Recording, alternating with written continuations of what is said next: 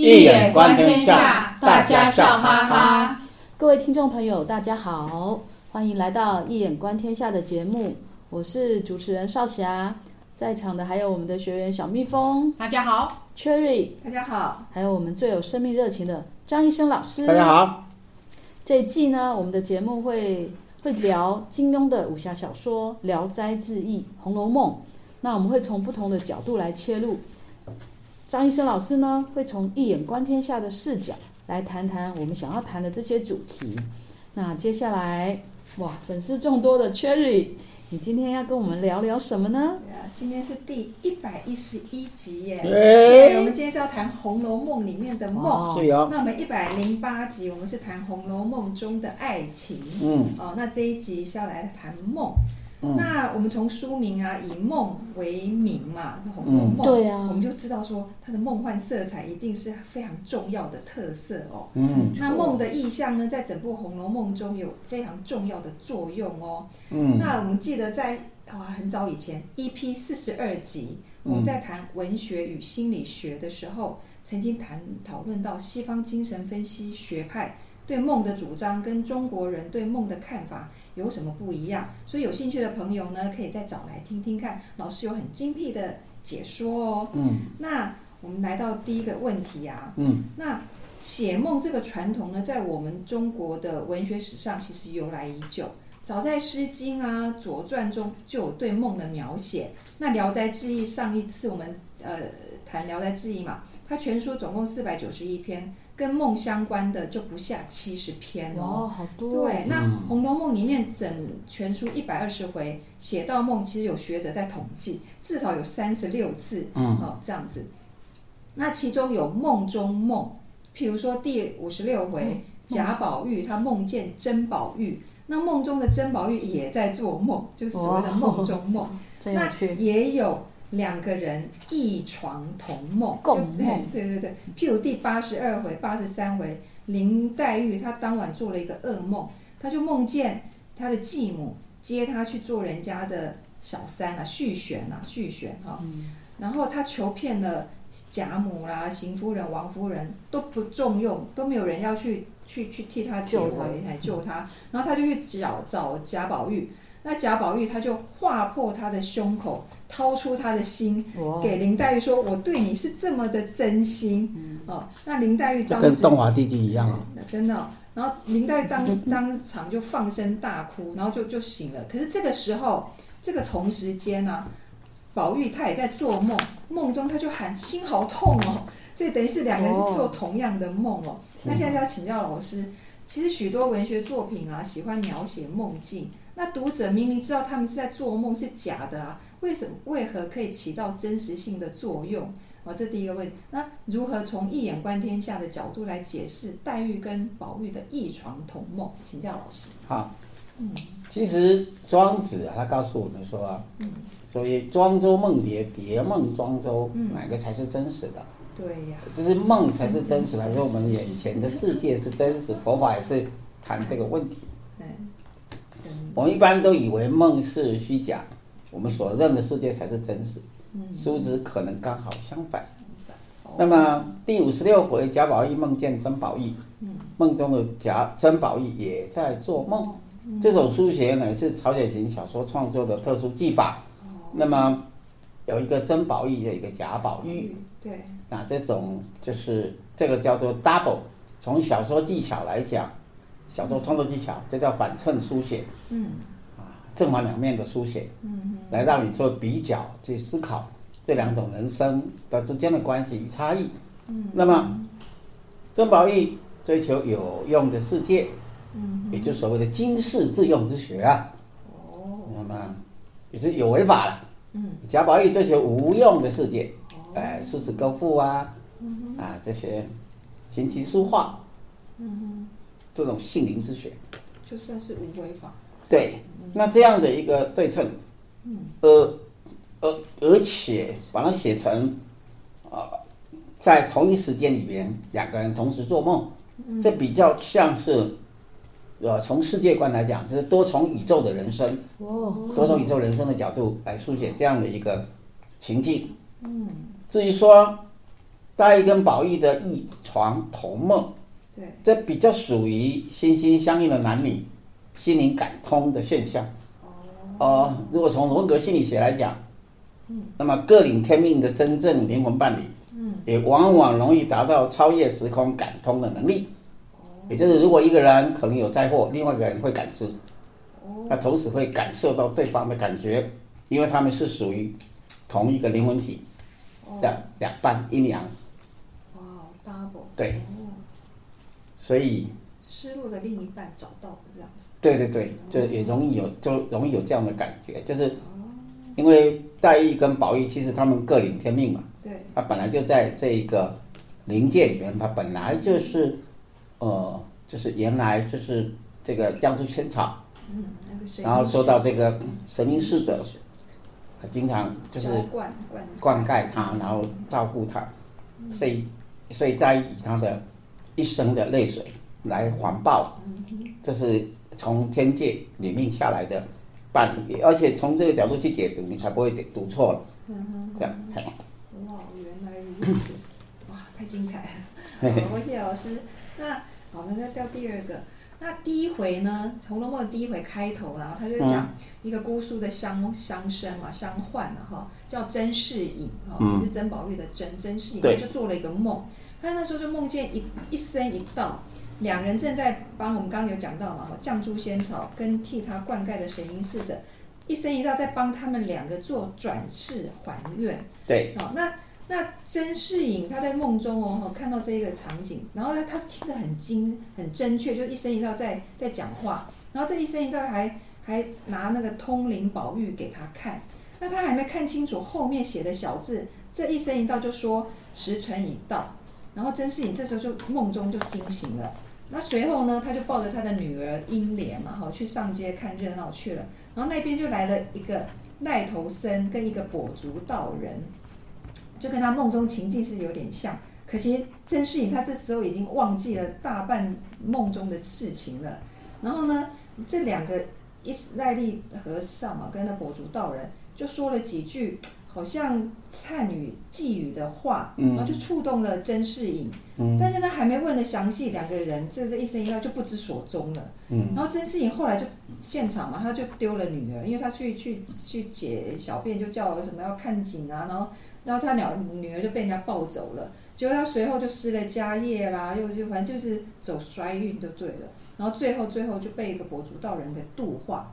那贾雨村反相反的。贾雨村其实受到呃甄士隐度呃接济他嘛，那贾雨村反而当了高官，却忘恩负义，没有拯救昔日恩人甄士隐哈接济他，然后也没有拯救他的女儿英莲，因为他在判案嘛哈。后来这个贾雨村因为贪污罪就被罢官，然后全书一百二十回就从甄士隐在葫芦庙接济贾雨村开始是第一回，然后最终一百二十回是在渡头。草庵里面又重逢贾雨村结结结束就对了。嗯、那就要请教老师说，作者曹雪芹他在第一回开头就书写了梦，利用甄士隐就是甄士隐去跟贾雨村假语存烟，就真真假假，来创造真真假假、虚虚实实的梦幻情境，而且头跟尾都是甄士隐跟贾雨村哦。这如何从结构叙述学老师最喜欢谈这个结构的角度来诠释作者的意图？我们先不论后世思维是不是曹雪芹原著或是高鹗续写，嗯嗯、但它呈现的是这样，请教老师。是这个问题就很有意思了，也就是啊、呃，最重要的所谓的甄士隐跟贾雨村呐、啊，它、嗯、真正的意思就是。真的事情要隐藏起来了，那假的话就保存下来了。所以这个是书写的策略。那他这样的书写策略，创造真真假假、虚虚实实。除了，呃，因为呃这本小说本来是一本梦书嘛，《红楼梦》对吧？本来就是虚虚实实。对。之外，主要是要强调梦境这些虚虚实实，或者是神话。嗯，这个女娲补天呐、啊，当这个这个这个这个顽石就觉得自己很想要有用啊，等等，这些虚虚实实的，不是一般真实的情境的东西。他要强调什么？强调暗写才是《红楼梦》书写的主要策略。哦，暗写。不是明写，嗯。这第一点。嗯。暗写啊，所以待会我们还要继续谈暗写的东西。那第二就是说，呃，这些东西，它除了是暗写之外，它有些是属于神话嘛。对。对吧？对。比方说这个林黛跟贾宝玉的神话。对。它的前前传。对。也是属于神话的部分。嗯，还有什么警幻仙姑？警幻仙子，哎，那个就是神话的部分。嗯。从神话学的角度，嗯唯有从神话学的角度，嗯才能真正掌握小蜜蜂神话学。是，只有从神话学的角度，才能真正掌握《红楼梦》书写的真正意涵。哦。那么，呃，就是比如说刚刚我说《红楼梦》故事的前传，既然是描写绛珠仙草跟神瑛侍者的故事，嗯，那就表示他们两个是得天命而来的。对。那还有这样子毫无疑问的。还有所谓永宁派、永薛派在永什么？严格上来讲，如果真的够资格的一个读者，叫 implied reader，要叫明眼的读者。如果你是个明眼的读者，或是你懂得文本诠释学结构的重要性，都不会去做这些猜测，因为作者已经清清楚楚帮你排得清清楚楚，而你眼睛不打开，光在那边做自我的感觉良好的幻想。那完全不能够理解这个文本的真正意涵，所以这多么的重要啊！有多少个人读者是完全在于，当然你欧洲人、外国人不懂也就罢了。嗯。对一个华人阅读，你的基本能力没有训练足够，然后这个事实上那个阅读是 misleading，往往都是种误读。当然误读可以创造啊，创造自己的幻想，但是跟文本的真意是离很远。嗯，所以作者意图是，作者意图就是他透过那个要干嘛？告诉你故事从那里来，往那里去。真正好的作品当然前后呼应啊。哦，怎么可能前面你前面写的是你的前传，后来哎它不重要了，现在开到别人去了，那这个前传干嘛要写？哦，这当然就告诉你，他们两个人天命而来就要演这一场枫叶大梦嘛，是如此哦，原来如此，哇，这作者了不起，他。整个结构，伟大的作者都有这个能力，但是必须要是开眼的读者才读懂。真的啊，伟大作者要加上开眼读者。当然了，你就没有受过好的训练，你的阅读就是经常出错的。真的，原来哇，好啊，谢老师，好啊。那我们呃，就是第一，就上一次嘛，我们在谈那个第五回哈，就在谈那个《红楼梦》中的爱情。第五回就是。贾宝玉梦呃游梦游太虚幻境嘛，嗯、那警幻仙子就让贾宝玉在充满各种情色暗示暗示的对秦可卿的卧室里面就做了一个春梦。对，那警幻仙子就按照儒家正统要教育他要戒淫戒色，然后先让他跟兼美，也就是秦可卿嘛的乳名兼美，就先领略了一番云雨的滋味哦。希望他从此就不会再去那边幻想啊、向往这种情色。那真实世界里面的秦可卿，他是既风流哈，他可以会跟他公公贾静有染，然后又懂魔化家计，因为他临终，秦可卿后来就是去世嘛，嗯，有人说自缢，然后那个啊就是自缢那个，然后他临终之前托梦给王熙凤，就说你要我们要我们家贾家要未雨绸缪。要在祖坟附近多置一点田产，供呃后世的子孙生产生活。那就要请教老师的问题，就是说，警幻仙子她这个警幻，好像有那种对于梦幻要有所警觉的意思哦。那他让警幻仙子就让贾宝玉先梦游太虚幻境嘛？那实际上，宝玉跟秦可卿到底有没有发生肉体关系？哦，这很有意思。从一眼观天下里面，呃的角度，从明眼的那个角度来看。好好好，那请教。Implied reader。大家都很期待，我很好奇。我我先问你们个问题好了。嗯嗯，什么？警幻仙子按照刚刚 Cherry 的描述嘛，他依照儒家正统，但是教育贾宝玉戒淫戒色。对。透过这个，透过这样的一个。哎，做梦一场做梦，然后教了他戒淫戒色，请问有没有达到效果啊？好像没有哎。怎么会没有呢？哦哦，对，有因为他就从此不再跟女生发生什么肉体关系。对呀、啊，他觉得女生就是清净干净的，男人不可以去污染她们。对呀、真的耶哦！但是他总跟男生会没有用，他跟男生就有点 是没有教到男生这一块。男男，等一下等一下，图你对吧？暂且不论男生这一块，因为那个是另外一个议题。对，我们先讲戒跟男女之间女色方面有他有达到效果，应该有达到效果，对啊，没错吧？哈，好，然后嗯，那他到底有没有跟秦可卿？大家刚刚很好奇。我觉得有证据。我觉得这一段文字啊，呃，就是有关嗯，警幻仙子他安排那个兼美，兼美，呃，这是她的胞妹哈，在在这个神话里。对。那么，你跟贾宝玉领略云雨之味以后，使他以后不再向往这个。我们读到这里的时候，会想到西方的小说，如说《忏悔录嗯》，上一次我们有提到，这上次有提到。这两部作品的书写，在正色防淫的部分，可以说有异曲同工之妙。正色，正色，正色就是你正当的色，正色，正当的情爱，而防止你去淫乱。因为有正常的 sexual education，使得观念不会被误导，而走向淫乱的路路子，这是可以做比较研究的部分。那么至于有关为何安排秦可卿作为贾宝玉的性爱启蒙对象，对，秦可卿是他的性爱启蒙师。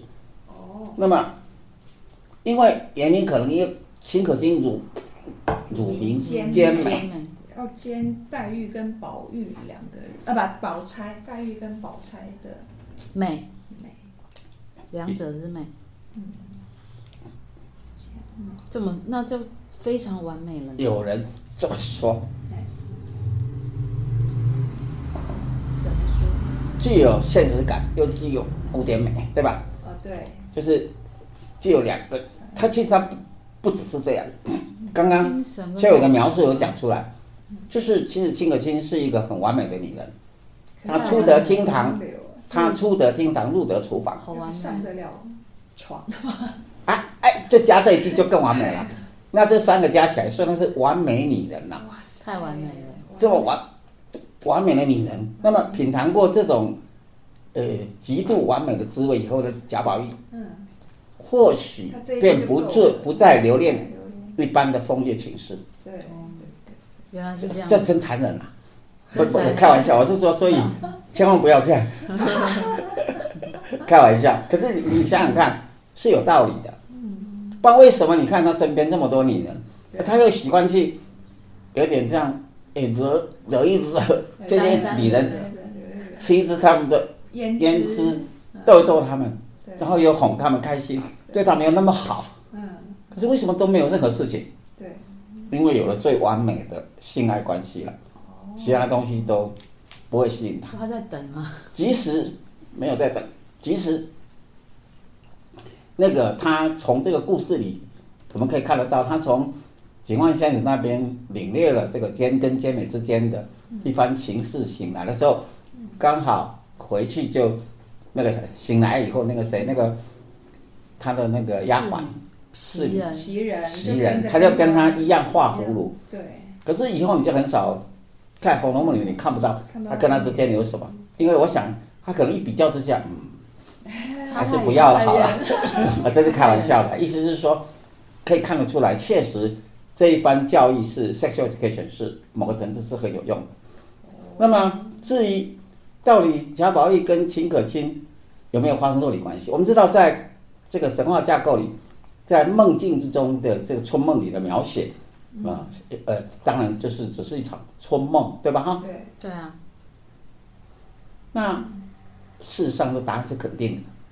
肯定因为刚刚我们已经讲过了，《红楼梦》的书写重在于暗笔、暗暗写，不是明写。哦，为什么？我们要找证据嘛。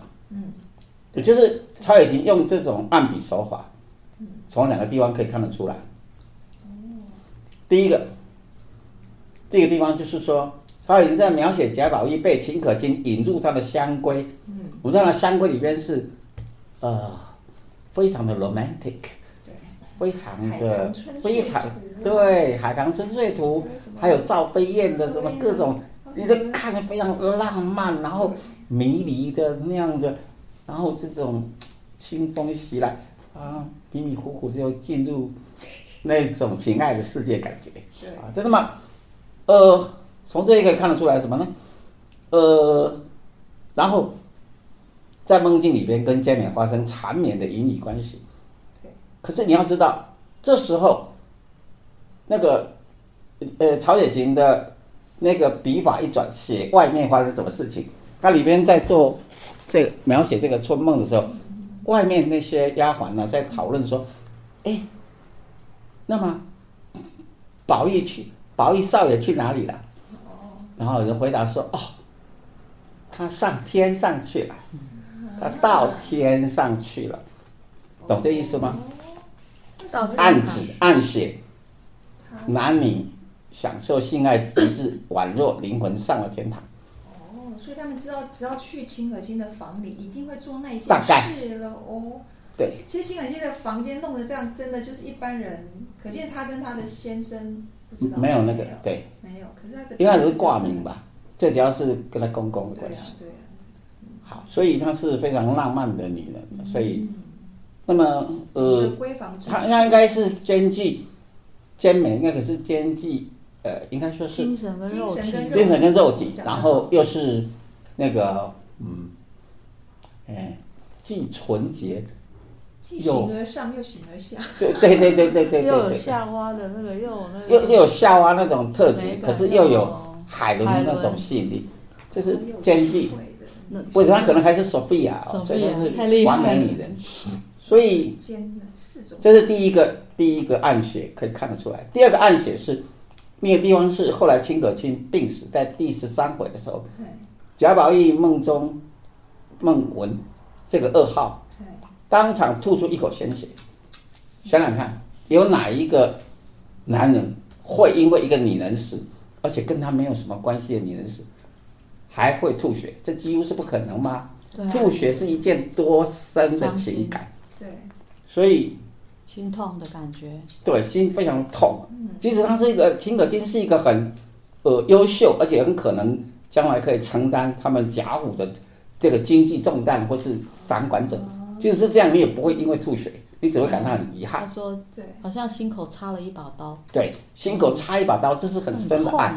对对对对，心痛到极点。没错，所以就可以想想看，他们的情感到多深，其中缘由可想而知。这就是暗写手法的重要性。如果是一个明眼的读者，就要从这个地方来读起。这样，原来隐含这么哇，证据在此。对。哇，今天真是太精彩了！老师从那个文学理论的角度帮我们解答了一些世纪谜团呐，我们大家都很好奇，秦可卿跟 跟贾宝玉的到底有没有发生我们期待的那件事情？呀，什么你期待的事情？没有啦，读者好奇的那件事情。而且听老师这样讲，我觉得不止贾宝玉心痛嘛，我们听。我们读者听到也对，也为那个秦可卿的陨落感到很很难过，这么、嗯、这么完美，哎，这简直是女神级的。嗯，对，那我们只有那个凯撒琳丹凯撒琳丹妮夫可以跟他比，真的吗？真假的？他不是就是完美女人，就他演的、啊。哦，不是，他他是他丈夫不是个导演吗？凯瑟琳丹妮夫哦。哦、就是那个法国女明星，对对对对对对对对。哎，我如果印象没有错的话，嗯，她丈夫说因为太完美，所以从来是不 touch 她的。是哦。你保持她的完美。天。啊，不是开玩笑的哈。好，这这要不要 cut 掉？开玩笑。让我们有一点知识性的东西。那今天节目到这边，我们那个喜欢我们节目的，可以分享我们的节目讯息给你的朋友。那我们每个月都会举办精彩的实体讲座，朋友们记得填写订阅链接，就每个月我们就会寄活动讯息给你。还有我们张医生老师的新书《易经符号诠释学：当代华人格物的理论与实践》。在节目的介绍里面，我们会分享新书发表会的讯息，里面有你听不到的东西，赶快去听哦。好，那我们今天节目到这边结束。听了《红楼梦》啊，梦下次还有哦，下次还有，还有还有，还没结束。对，谢谢。同学，对，同学，谢谢听众朋友跟我们一起经经历这场梦境幻境，真实的梦境幻境。也谢谢小蜜蜂 Cherry 张医生老师的参与，我们下次再来做梦喽。好，好，拜拜，拜拜。